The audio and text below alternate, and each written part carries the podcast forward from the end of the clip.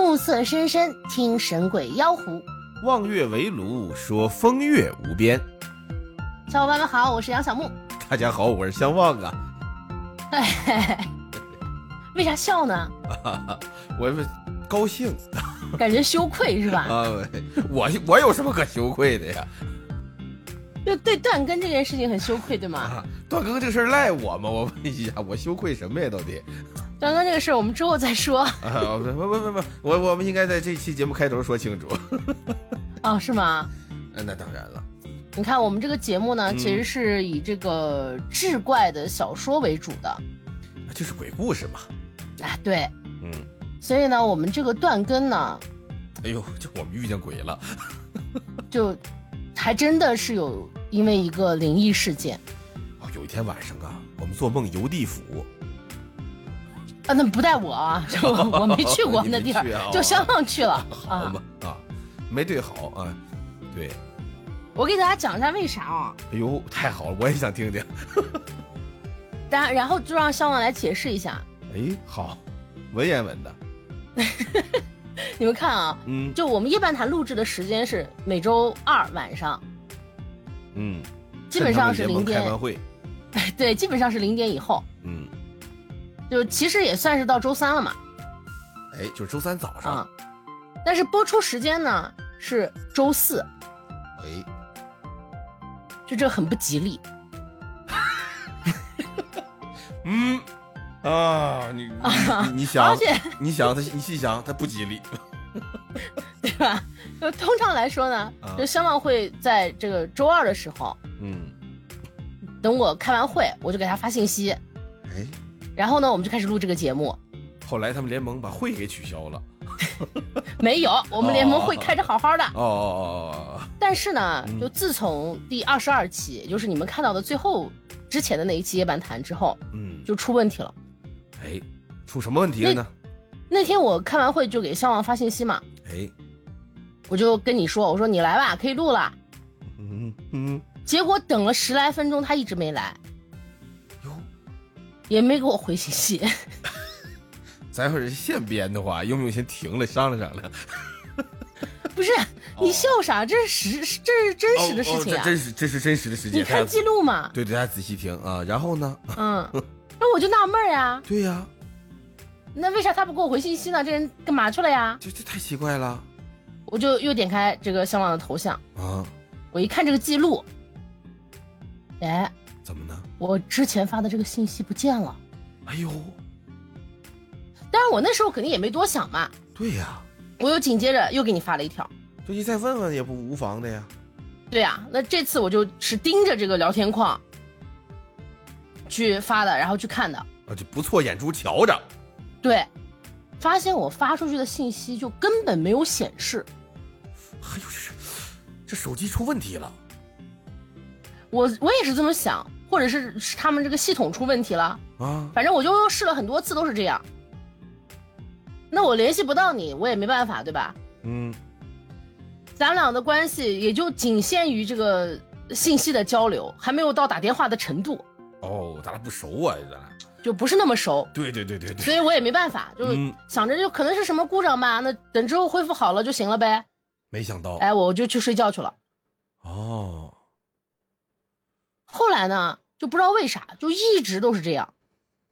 哎呦，太我给别人发信息都非常正常，就是给相望发信息，永远都是这种消失的状态。哇，怎么这么灵异呀？这个故事。这就是已经事故了，它不但是故事了。哦。但是非常奇怪，你们知道吗？嗯，只要相望要打游戏，哎，哎，他给我发信息，我就能回给他，就他一一连击，哎，我这个信息就正常了。哦，一路夜漫谈就出问题。啊，你解释一下为啥吧？哦，哎呦，没想到，我一直在想怎么帮你量一下，没想到最后问题在我这儿。我前面不是就说了吗？哦，对对对，好，那我们进入第一个读评论的环节。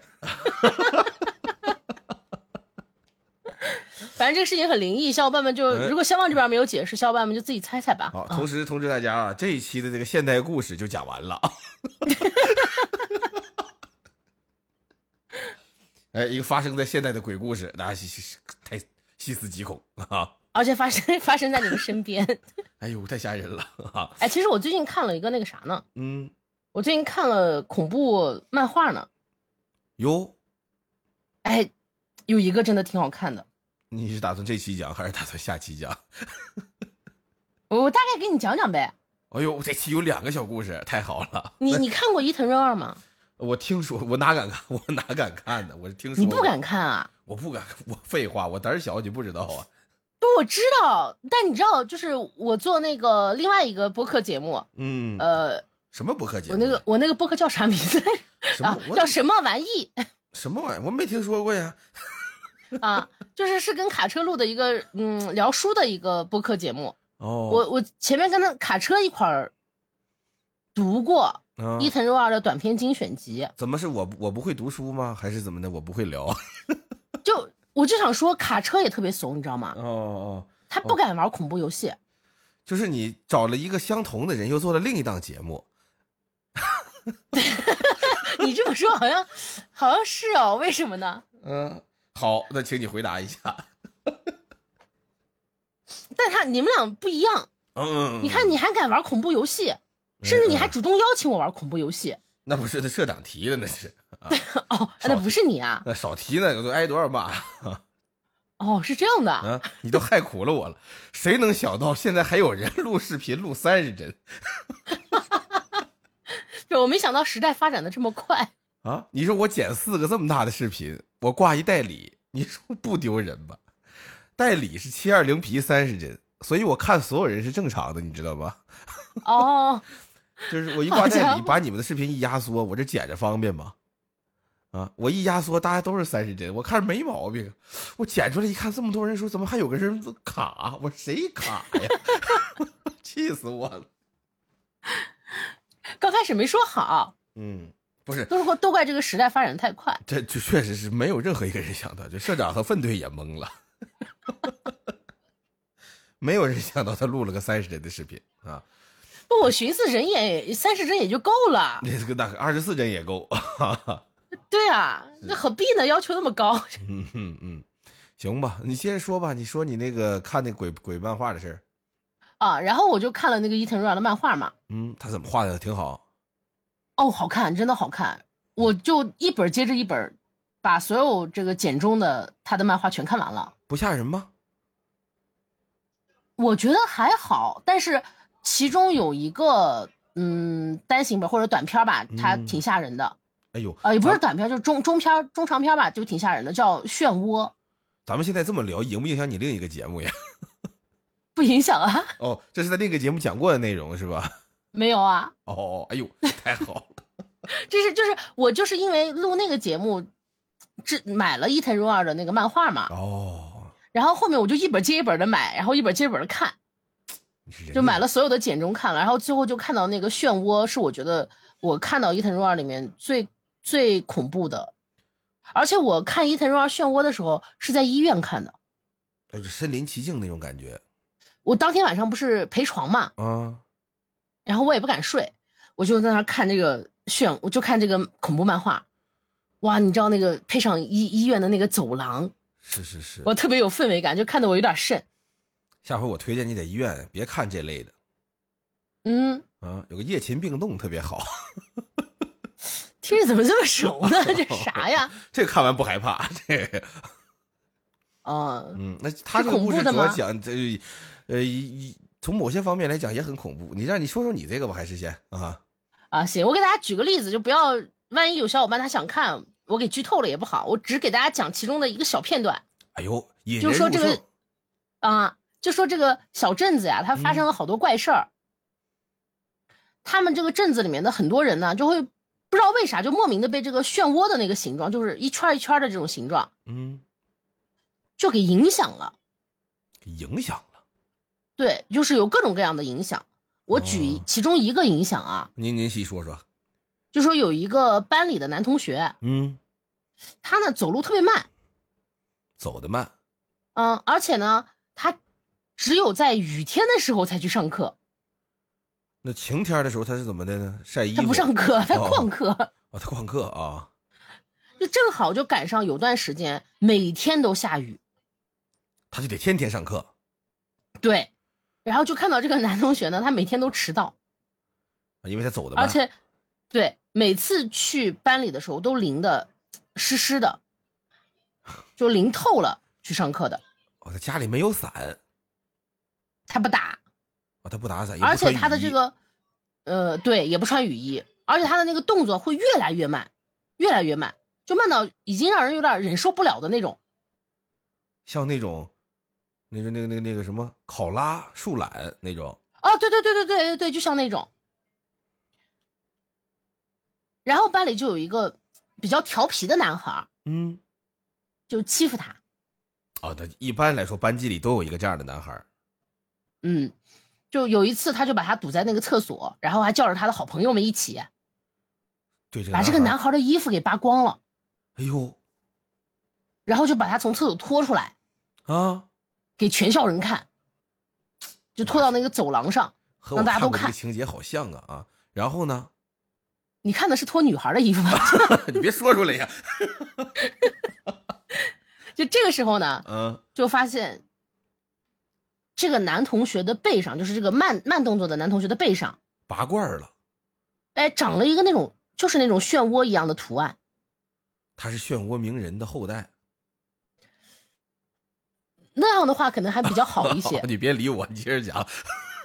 就又过了很多天，嗯，这里还是在一直下雨。哦，这大雨一直不停。对，一直没有停。那大家就肉眼可见的啊？啥？我是雨啊，一场三天，一场四天。就反正就我，你这是个梗吗？我不知道。下了一周的雨吗？这不？啊，那就不止一周了吧？下了小半个月了。反正总之就是肉眼可见的，这个男孩背上，嗯，开始有一些凸起，起疹子了，有一个尖儿尖儿，嗯哦，一个尖儿尖儿，嗯，然后越来越大，直到有一天他又迟到了，他天天老师就让他进来，老师还挺好，嗯，就没有看到人，啊，看到两只眼睛从那个门缝儿。穿过来往里看，你能想象吗？就感觉你的眼珠有一个绳拉着，然后那个绳会动，啾就从那个门缝里穿出去。我有点不太敢想象了。然后呢？所有人都被吓了一跳嘛。那肯定啊。这个时候，这个男同学才缓缓的把门打开了，但他不是走进来的。那他是，他是孤勇者进来的。他是他是孤勇者，哎，为啥呢？嗯，因为他那个背上啊，已经长出了一个非常完整的蜗牛壳，他的那个身体也变得跟蜗牛一样那种软软黏黏的，后边拉一长溜那个分泌物，对。从此之后呢，这个学校的学生就把他，就是这个男孩，反正最后他爸他妈也不承认这是他，好嘛，学校就把他关到校园里的一个笼子里，就大家养着。他是一个那种巨大的蜗牛，就是跟人一样大的蜗牛。当地是没有王法了吗？这出现这么奇怪的事情了，一点科学的手段没有，让学校关起来了 啊。就而且当地就不止没有王法，哦，可能连天理都没有。好嘛，这个没想到，朋友们哈，咱们这个节目二十三期了，出现了一个真正的鬼故事。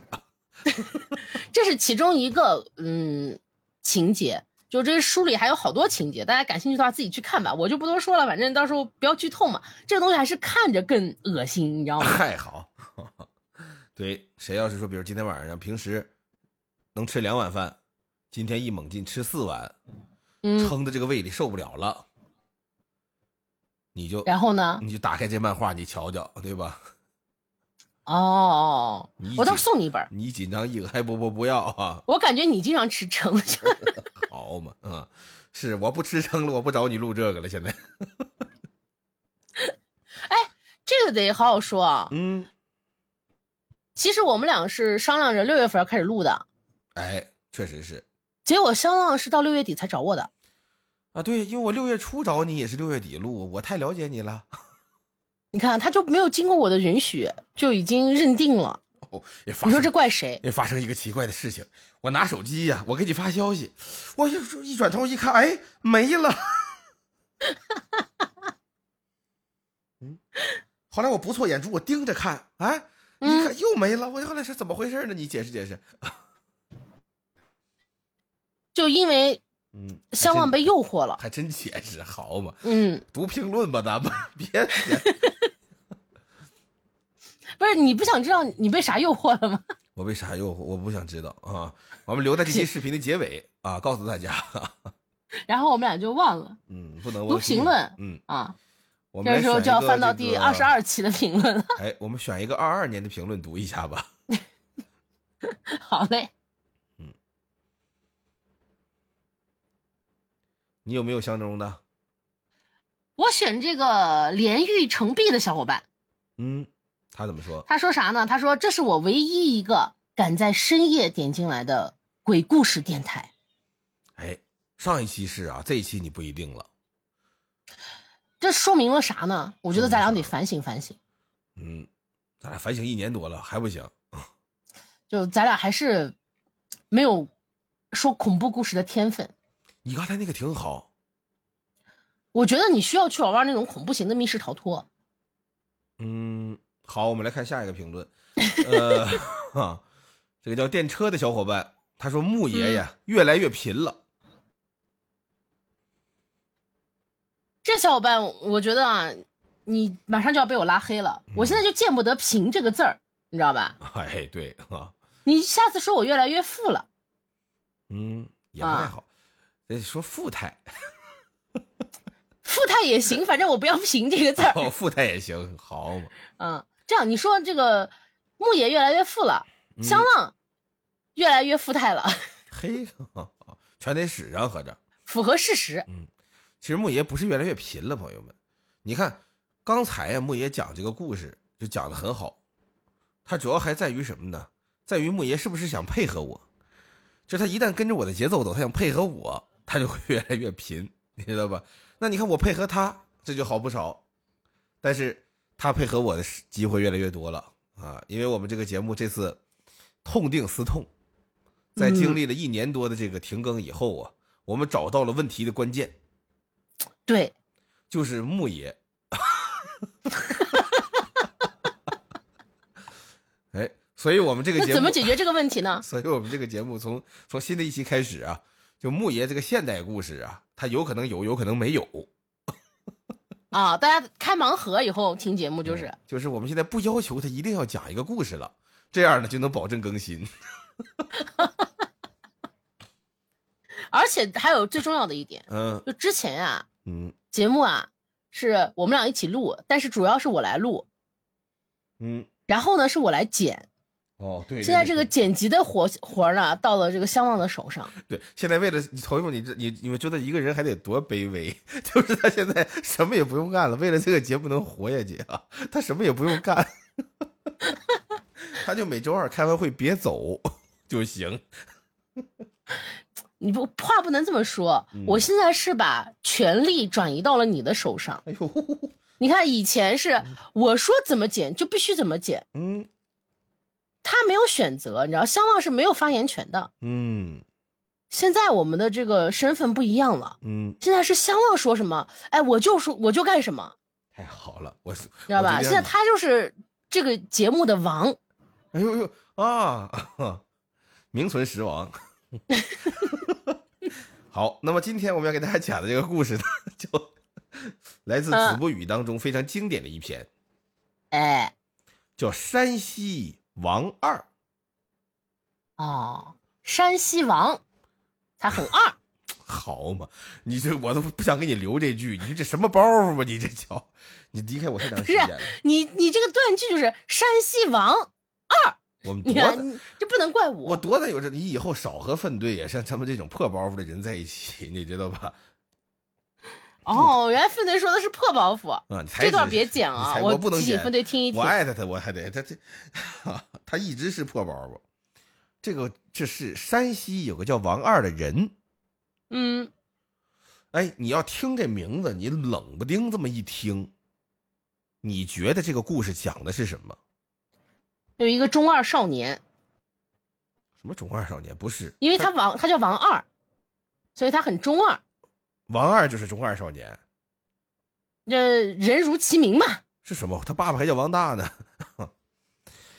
他这是这样，这个故事你冷不丁一听啊，叫山西王二。其实这山西王二啊，基本没出不是，等一下啊啊，这个故事冷不丁儿一听叫山西王二。嗯，你原话是这么说的，没错吧？没错啊，咋了？那我要仔细一听，他叫山山西王几？他也叫山西王二。哦，没变化。好嘛，你是越来越贫了，我发现 你比一年前贫多了。啊，你都开始搅和我了！你要学论捧逗啊你？你来，你来，你来。就说这个山西王二开头讲是在哪儿讲的，是这个有一个翰林呐，姓熊。哟，这个姓不常见，他姓熊。对。他叫什么呢？他叫熊迪斋。这名儿也不常见呀。不常见吧？其实这个人呢，他是号迪斋，就古代人嘛，有名有姓有字有号，明白吧？啊，哎，这个这个诸葛亮啊，姓诸葛，名亮，哎，道号卧龙，嗯，对不对？大概是这意思。就他他是姓熊啊，号迪斋。实际上这个人呢，他的本名啊叫本，熊本，哎，熊。他他他就叫熊本，字叫义成，号迪斋，啊，迪斋先生，哎，大概是这意思。他爸爸是谁呢？他爸爸叫熊义霄，他是他爸爸二儿子。这个熊义霄呢，本身也很厉害，他是这个江西南昌府的人士，呃，官呢做过这个这个浙江道监察御史。呃，有俩儿子，一个呢叫熊大斌，一个叫熊本。这个熊本呢，就这他俩感觉不是一个妈生的。呃，为啥起名字这么奇怪？人想叫什么叫什么呗，这好，这你也管？他这熊本呢，他就好迪斋，叫熊迪斋。嗯，他做官做到什么位置呢？做到清朝的翰林，他在翰林院入职，大官哎，这不是官不小了。他这个康熙年间的各位呀，有好多人呢有这个误解，说在翰林院做个什么编修编纂，对吧？这都是什么呢？是闲职。其实不是。首先来说呀，就是在这个清朝呢，他的这个考试制度啊，就是从小幼学同盟，你在当地学习读书识字，《三字经》啊、簸箕姓啊、千字文呐，学完了以后。你去参加什么呢？就相当于现在就是幼幼年幼儿园升小学幼升小的考试，这叫童试。嗯，童试考上的呢叫童生，童生在学就是小升初，小升初在考呢就是院士。院士同生考中了，这会儿叫什么呢？就叫秀才了。你一看小说，这什么什么某某秀才，谁谁谁是秀才，这是功名。不是说这人读书爱看书，啊，这平平平时这人白天有工作，晚上爱看书，回来也能跟着录电台节目，这就叫秀才了？不是，对，不配。哎，你得考，你考中秀才了以后，再参加什么？参加中考，参加中考再考，这叫什么叫乡试？乡试也叫秋闱，这个就不是年年考了，三年一考。秀才考中秋闱，叫什么呢？叫举人。非常有名啊，各位您听过范进中举，讲究这个。哎，小学时候学过。哎，对了，中学时候学过。这举人要再考呢，就是考参加高考了。参加高考就是会试，这就是春闱，打春闱，就是乡试第二年考这春闱。那么举人考中呢，就叫贡士。你考上贡士以后，就能参加公务员考试了。你要是参加公务员考试呢，谁考你呢？就是皇上考你。你要上金殿，皇上面试你，这叫什么叫殿试？嗯，就是到最后一步，你就上殿试。您知道吧？这是好事儿。你要能上殿试呢，考完了以后，这就叫什么叫进士。你这学习，你眼睛就就难受了，就考近视了，明白了吧？哈，所以坐姿很重要。读书的时候一定要把灯开好，保护好眼睛。那那么你考上进士以后呢？这时候就不存在说落榜没考上这一说了啊，就只有排名三甲、一甲、二甲、三甲。一甲里边呢就三名，这三名哪三名？就状元、榜眼、探花呀。啊，状元呢就是成绩最好，能力最强，整体各方面都非常不错的年轻人。第一名就是状元，对，适合当驸马。哎，不，状元不当驸马，探花当驸马。就是这个，当驸马的状元也不少，也不少。但是探花呀，他这个考核就探花是一甲里第三，状元、榜眼、探花，探花虽然是第三，但是探花的选拔非常严格，要漂亮。哎，对，就是这个人不仅成绩要好，能力要强，这人还得长得漂亮。就这样的人呢，都保状元都不让他当，这人就专门让他当探花，到时候跨马游街，这多好啊！不错，你知道吧？所以有前途，探花就招进来了。但是这仨呢，你说怎么做官呢？状元一般呢就是分配工作。你要看《西游记》，陈光蕊这个是唐僧他爸，就是考中的状元，他皇上直接分配他让上江州任上任，让他直接当官嗯啊，或者是梁祝、梁山伯也是中举了，朝廷直接派他当一县令。但是其实，状元最多担任的是什么呢？是翰林院的编纂编修。就这个活儿，好多人听这是个闲职，呃，镀金，其实不是。你想，一个人呢，一个人人才，经过了这么复杂的考核制度，终于被皇上认可了。在这种情况下，皇上给他派一闲职，你说这皇上得多闲？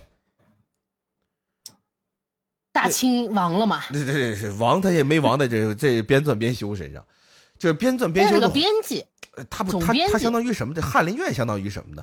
相当于秘书部门。嗯，这编纂编修呢，就是给皇上起草各种文件、讲话的稿件呐，哎，各种宣传稿啊，皇帝日常起居记录啊等等一系列写材料，你明白这意思吧？这我这我感觉你应该明白，因为你是这方面单位的人才，公文单位嘛，哎，对吧？就宣发布，对对对，他他一听你说这编纂编修，其实他这官官阶不高，你知道吧？其实编纂编修他官阶不高，你想这个修撰呐，它是正六品，你想一共是一共是九个品级，你说他这新科状元来了就是六品，他其实就不高了，对吧？因为宰相门前七品官。就宰相门前那看门的，他都算七品。嗯，你想他这刚六品，对吧？你得到什么呢？到什么内阁学士了，这是二品。哎，或试读试讲了，这是四品。他一上来他就是个六品官，他其实官不高，但是他活很重，一直跟在皇帝身边进行学习。哎，类似于什么？就是皇帝单独培养你，把你当个人才，很重视你，是这么个意思。你能理解吧？这很厉害呀。哎，对呀，那么这个翰林熊迪斋，他就是这活你说这人他次得了吗？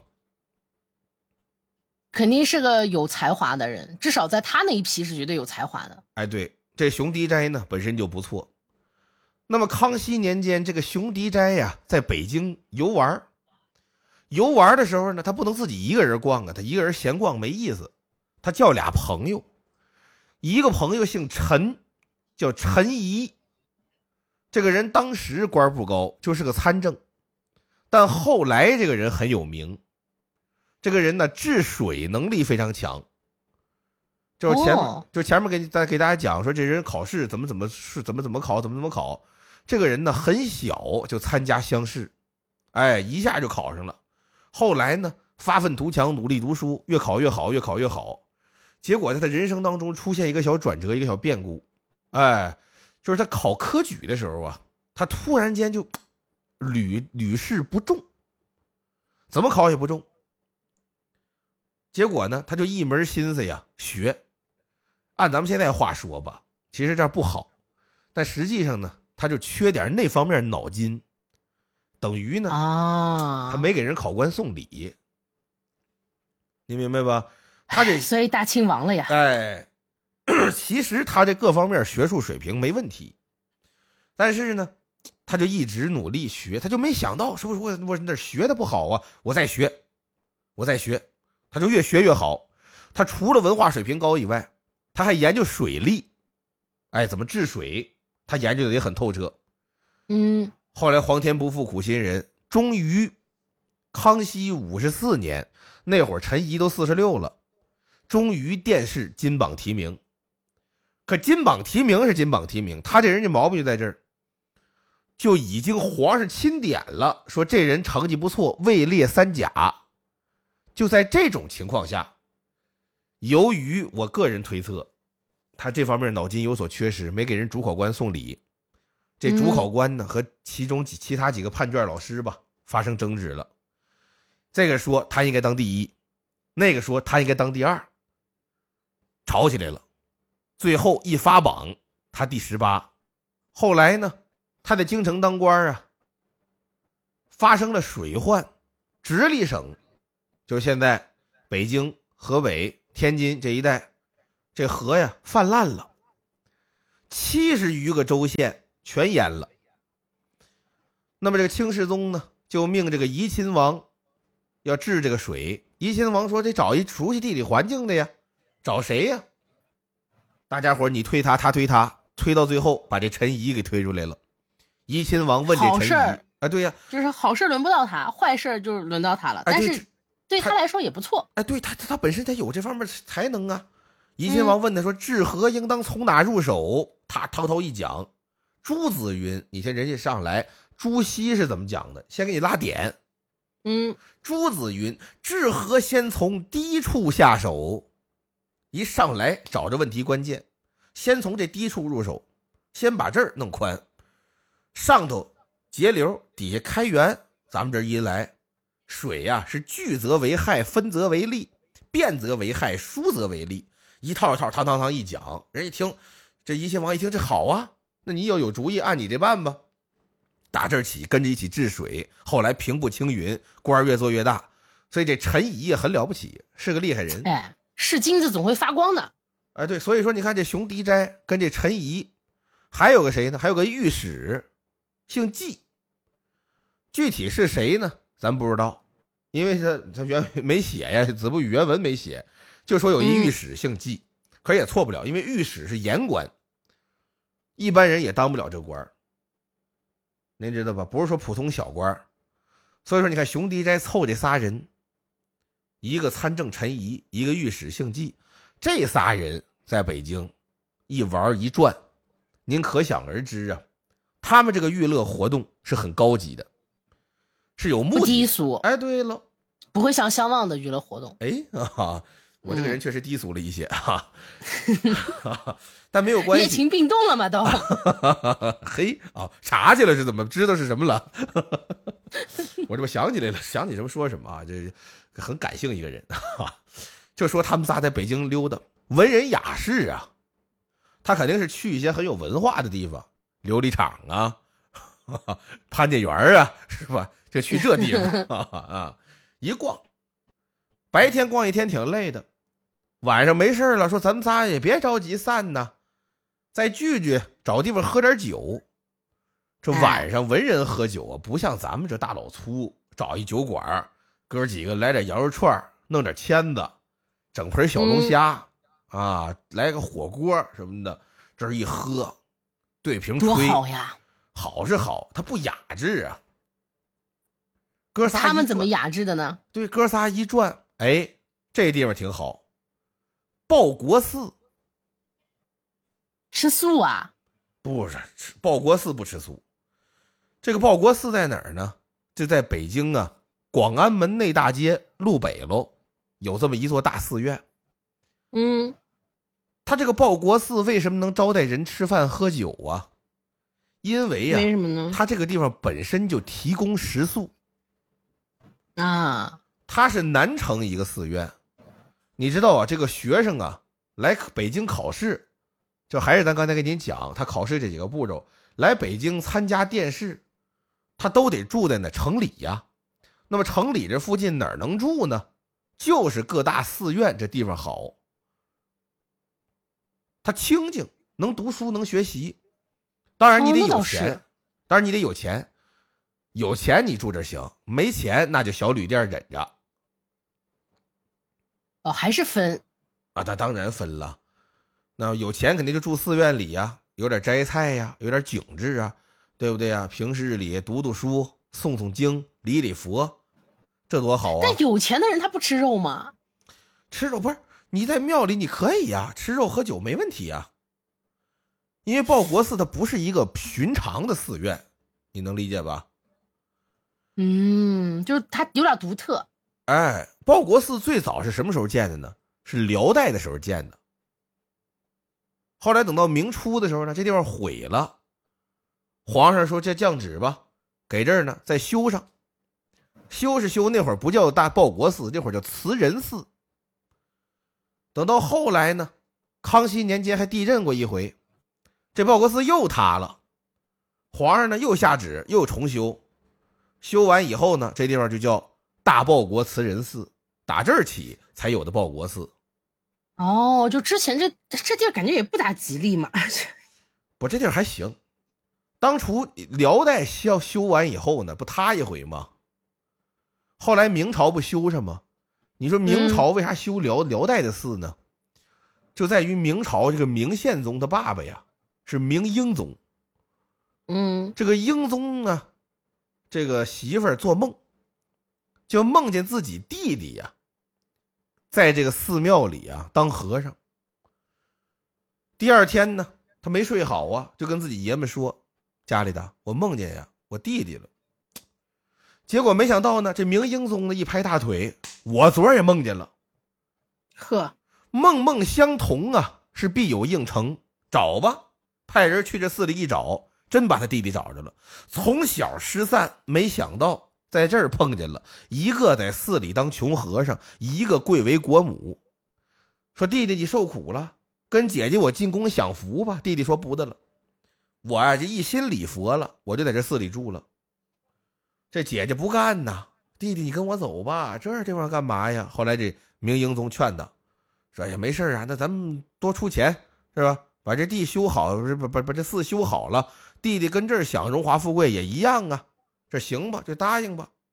结果没想到，这明英宗啊，刚打算给他弟弟修这庙，驾崩了。嗨，他这一死，这事儿耽误了呀？没有，他这新继任这皇上呢，是这妈生的儿子呀。他妈就跟儿子说：“哎呦，我弟弟还搁那儿呢，对不对？这是你舅。”你舅我小时候虽然没抱过你，可是娘亲舅大呀，对吧？你爸爸答应给他修了，你给他修了吧。这一说，明宪宗呢没别的，就听妈话，修吧，把这给修上了。嗯，没耽误，哎，没耽误，给修上了。修上修上，后来呢，这地方还是啊毁过一次。毁过一次就是清朝康熙年间地过震。他地震完了以后呢，这地方呢，它变得更好了。为什么呢？就是您现在去也有也在啊，您到北京去还可以去旅游去。报国寺西院这地方现在是什么呢？是顾廷林先生祠。这顾廷林呢，您一听这名字有点陌生了。其实呢，他本名是顾炎武。有一句话，我不知道各位记不记得啊？叫什么呢？叫这个“天下兴亡，匹夫有责”，就是顾炎武说的。嗯。哎，他是明朝人，他是明末清初的人。这个清朝呢，一直很致致致力于争取他，希望他呢入朝为官。那他不干，我就不不不同意，我反清复明。他就是这么有气节一个人，您知道吧？后来呢，他在这个当地啊，就是这个这个这个明朝皇陵那附近呢，周游，写过很多书。就昌平 啊啊，说昌平显得就不厉害了，你知道吧？明朝皇陵那一带写过很多书啊，《日之录》啊什么的啊，这些都是都都是顾炎武的作品。就是您现在去啊，顾炎武的祠还在那儿啊。然后您要现在去呢，这个这个这个这个这个报国寺呢，本身还有什么呢？还有这个昭忠祠，就是清朝很多忠烈的祠也在那儿。这个呢是这个后来慈禧太后出钱给修过，这但之前也有，之前也有，也也是后来给修的。然后现在这地方最值得逛的是什么呢？这报国寺还有很多古玩。哦，哎，对，它现在是个古玩市场。但说古玩市场，其实也没有很多古玩了。就我当年在北京的时候去，就已经没有很多了啊。大概就是有点什么以前那个什么邮票啊、粮票啊、盐票、肉票。哎哎，我没去过啊。你但是我之前听了一个小说，嗯，叫什么《北派盗墓笔记》，好像里面就是那个主角是不是好像就是在一个寺里被骗了，还是怎么着？哎呦，那北京寺太多了。那不一定是这个，那不一定是这个，那因为我没听过。但是反正大概是这意思，因为因为北京还有护国寺，哦，护国寺也卖古玩，小吃一条街。好吧，啊，对吧？它不一样，你知道吧？反正这地方挺好。然后当时呢，这个学子来呢，大多就在寺庙聚集。然后南南南南南城这圈就是报国寺，所以他们在报国寺这喝酒。等于呢，相当于这熊熊迪斋可能来北京就住在报国寺了，也没准儿，明白吧？他们就彻夜一喝酒一聊天挺高兴。而且他们呢，这仨人都属于什么呢？年纪轻轻的呀，就发达了，大大小小都是个官儿。你想一哎，对吧？一当官那钱儿就不差，就想着富贵荣华，他就喜欢热闹。嗯。平日里有个应酬什么的，这台上喝酒多无聊啊，对不对？等于像上 KTV，对吧？哥四个一喝酒，干喝多没劲呐，是吧？就得有人呢，哎，提出来了啊，说要是找几个朋友一块儿啊，或者说他们这有没有工作人员啊，能跟咱们一块儿喝呀？啊，这是不是更好啊？活跃活跃气氛。你这可以跟卡车聊聊 啊，活跃活跃气氛呢，是不是啊？他是这意思，可是你想，他在报国寺，你搁这寺里，你说你在这住，你自己打酒打肉吃，这就算了，你要再弄两个歌姬什么的，是不是就不太合适了？他不太符合这几个人的气质呀。哎，对吧？他不太合适了，就问吧，说你们这儿有没有什么娱乐的项目啊？那么门口进来一个穿西装打领带的先生，您想？需要什么帮助 啊？嗯，我们这气氛现在不太活跃啊，能不能叫几个过来活跃活跃气氛，跟着一块唱唱歌啊，演个小节目啊，是不是聊聊天啊？大概是这意思，明明白吗？这意思啊？懂。然后他就把相望叫来了，叫相望干嘛？让他给大家说这个 说个相声。那别去报国寺，去天桥多好啊！这这人说那行啊，我们这歌姬舞姬没有，但是没关系，这寺里头啊。平时做个什么法事啊，做个什么法会祭祀啊，有负责唱歌跳舞迎神的女巫。有，哎，以前祭祀，尤其这个清朝萨满祭祀，有女巫，也是能唱能跳，会会点 rap，给给招魂了。哎，那就等于说。能能来个秧歌是吧？东北呀，还得是向往对吧？能不能来个大秧歌啊？一小段二人转，来小帽啥的那意思，给大人来助助兴，你看行不行啊？哥仨一听行啊，好歹是个女巫，来吧，来一女巫。那这女巫到底 是吧？来了之后，她得她有工作呀，她得展示啊。先来上先先点两首歌，对吧？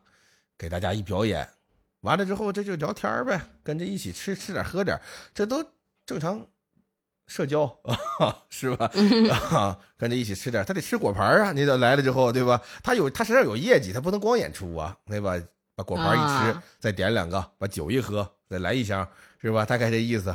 反正酒席过半，这女巫吃饱喝足了，啊，肚子也胀了。他他你想。他，你想他 KTV 那个酒，对吧？他利尿，喝不醉人啊！哎，对吧？他咕咚咚咚咚，他一劲吹，对吧？他他他他他想上厕所，嗯，怎么办呢？他就在告假，说几位大人呐，我这个出去方便方便，啊，他仨倒没说死乞白赖，这都有身份的人，说不行不行，那不能那样，对不对？去吧去吧，一会儿再回来啊。这女巫等于就出来呀，想去呀，解个小手，那意思，嗯。可是报国寺里呀，这会儿晚上了，再上哪儿找卫生间？因为古代不像现在，每个包间里就有卫生间，是吧？他没有啊，那会儿。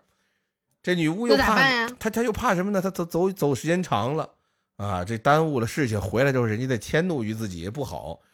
好，酒卖不出去了，那不行。哎，对他一着急一一一跺脚，一这确实人有三急嘛，对吧？他找一墙根儿啊 啊，确实不太。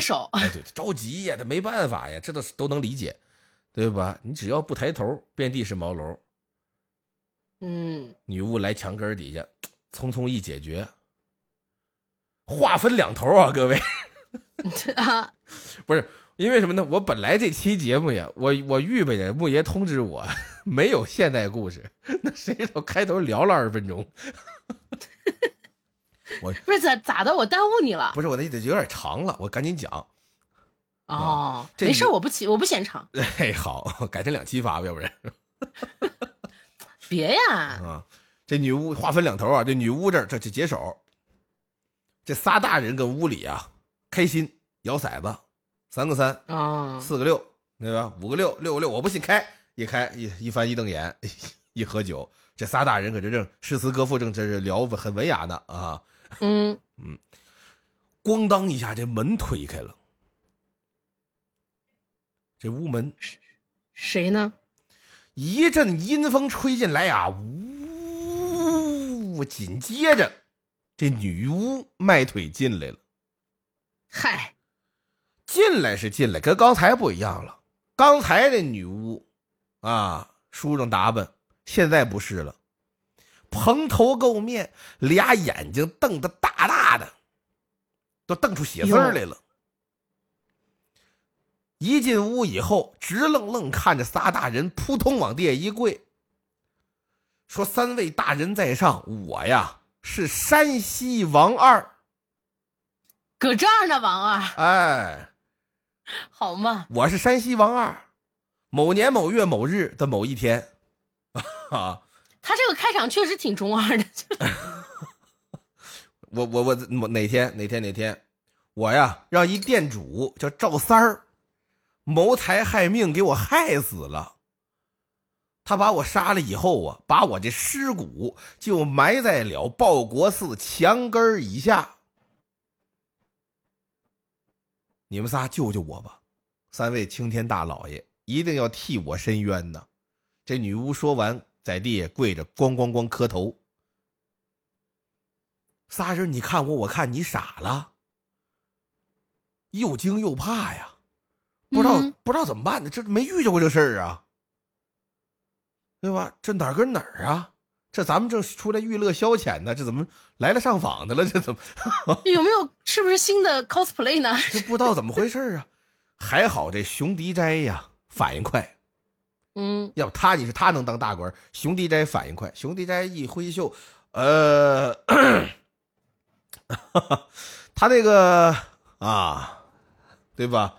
这事情啊，哈哈，嗯，是吧？嗯，不是说不办，他这个，对吧？他紧磨烦。嗯，他这个事情啊，他不归我们仨管。我是翰林院的呀，他一参政那御史，我们仨不理民词啊。你别看在京为官，我们仨管不了啊。你这是私方官的事儿啊。方啊，就是坊间一个地方的私方，就管理这一片的，就相当于呢片警。哎，城管大概这意思，这么个官职，对吧？这当当时这是通管了，这是他的事儿啊，这我们做不了主啊。这个越级了。哎，对，女巫一听不是大人，现任的司方官呢姓于，你看人打听清楚了，现任这司方官姓于，是有多少人在这撒野尿啊？就甭打听这么清楚，好嘛，这报国寺够味儿的。墙根真是，反正打听清楚了啊！这现任这司方官姓于，跟别人甭提了，跟熊老爷您呢有交情，就说跟这熊迪斋你们俩认识，有是朋友。您要是愿意替我们说这么一声呢，到时候这个于公啊，就这个司方官这姓于这个长官，他能派人来这儿查看或者挖掘一下，这不就解决了吗？熊迪斋说：“这事关重大呀，空口无凭，对吧？明天我见我这朋友，是我俩认识，我怎么跟他说呀？我说我们仨昨天跟陈怡还有这小啊，是吧？小季，我们仨去报国寺吃点喝点结果来一女巫告状，嗯，这不像话呀！这人不能信呐，我怎么跟他说呀？”女巫说：“这没事照理来说呢，我应该当面讲这事儿，因为他是王二嘛，等于是，对对吧？我王二，我应该亲自去跟于大人说这个事儿。可有一节，我这身体呀枯朽腐烂，因为这墙根儿太多人过来撒野尿了。果然吧，我就说这墙根有毒，不是，对吧？我现在已我已经不不太方便见人了啊，恰好碰见这女巫了。”我呢才附在她身上，现在呢我就只能附在这个女巫身上了。您三位行行好，替我想想主意。说完，这女巫一翻白眼，扑腾躺地也不动了，走了。哎，走了。这仨官呢，赶紧过来掐人中，趴他胸口，是吧？顺后背，把这女巫先救醒了。救醒了，一问，你知道刚才怎么了吗？女巫说：“哎呦，别问了，这多不好意思呀。”这裤子没提 裤子提了。我刚才我是上厕所着急，这您怎么也老大人管这么细？也不是你说这什么王二什么你认识吗？女巫一摇头，我不知道啊。仨人傻眼了。行了，你先回去吧，把这女巫打发走了。仨人跟巫商量，怎么替这鬼伸冤呢？上诉没人信呢。后来呀，这陈怡说，要不这样吧，明天呢，你再请这于思芳啊，还来报国寺。咱四个再聚一次，哎，聚着聚着呢，到时候这小季 一提，说太干得很了，有没有工作人员陪咱们一块吃点喝点啊？是吧？再把这女巫叫来，女巫当面再让他撒个野尿，嗨，就别就别直接变吧，就就就省略一些步骤吧，是吧？直接一变这就行了。熊熊熊迪家一听，那就只得如此了，行吧？第二天。派人又玩一天，又玩一天干嘛？就白天就没心思了，就派人请这于思芳说晚上报国寺咱们饮酒。于先生呢，很感兴趣，怎么的？他愿意交朋友，除了吃喝玩乐，年轻人谁不乐意呀？那么就来吧？来了，酒席宴间，把昨天这事儿一说，这于思芳一听，哦，还有这样事儿呢？哎呦，这这这这这这这得瞧瞧，把这女巫叫来，派人叫这女巫。到了这女巫住的地方，那这女巫很害怕的，很紧张。不行，我不敢去了。这这这这，不行不行，不去不去。后来没辙了，来两个官差，愣把这女巫啊给押过来了。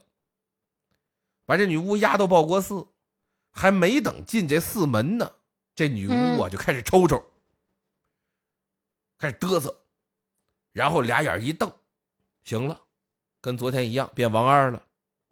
呵，进来吧，进来跟这于思芳一讲。听完了之后很惊讶呀，哦，还有这么个事儿呢，那我得汇报，这事我不敢独断专行，这这是这这是凶杀人案呐，这这这事儿大了，往上报吧，报给巡城御史，御史呢派人到报国寺墙根里挖吧，一挖，挖出来了白骨一具，仵作验尸，就在这尸体的脖子上验出这么一个刀伤痕来，问了当地人了。说这面墙啊，所在这地方就埋尸这地方，以前呢确实是个店，是个商旅客店。山东济南有个叫赵三的人在这开店，后来店黄了，就挤兑出去了。到现在为止，店也扒了，就剩这么堵墙。那么查吧，查来查去，查出来，这个赵三已经逃回山东了。于四方一听，那行，那就没别的事了，写公文吧。写了这么一篇公文，派专门的差人奔济南府，让济南府当地的这个差人协同调查做一查，让这叫济南府当地的这个官人跟着一起协同调查。一查，查着赵赵三这人了，还真有，跟着去拿去吧。结果协助调查这公文到济南那天，这赵三跟家呀，本来什么事儿没有。突然间呢，是一声大喊啊，一命呜呼了。哈，哎，这就死了。到这儿这故事也没了，没有被抓起来呀，就没来得及，直接死了，就没赶上人间的官差，可能赶上阴曹地府的官差抓走了。哎，但其实啊，我感觉，就咱们话分两头说，嗯，这个女巫到底是不是被这王二附身了呀？我觉得两说。哦，怎么说？因为他没准就是跟这王二可能认识。知道有这么个冤情，一直没机会报，是吧？借着这机会假演这么一出，这个啊鬼上身的戏份，对吧？替自己这朋友报仇冤屈也有可能。咱们往科学的想嘛，我觉得不太可能。怎么呢？哪个女的撒野尿附身呀？就是他这不想想主意，而且不是就因为康熙年间很科学了。我说实话，因为这开头写了这康熙年间的事儿，他是懂数学的。他写过什么？读读读过那个几何原本，嗯，啊，所以当年是是有科学的，什么叫什么什么天象仪呀、水平仪呀、罗盘仪呀，这康熙都有。那年代这个欧洲的科学技术其实都到中国了，只不过让康熙锁起来了，哈，嗯，你知道吧？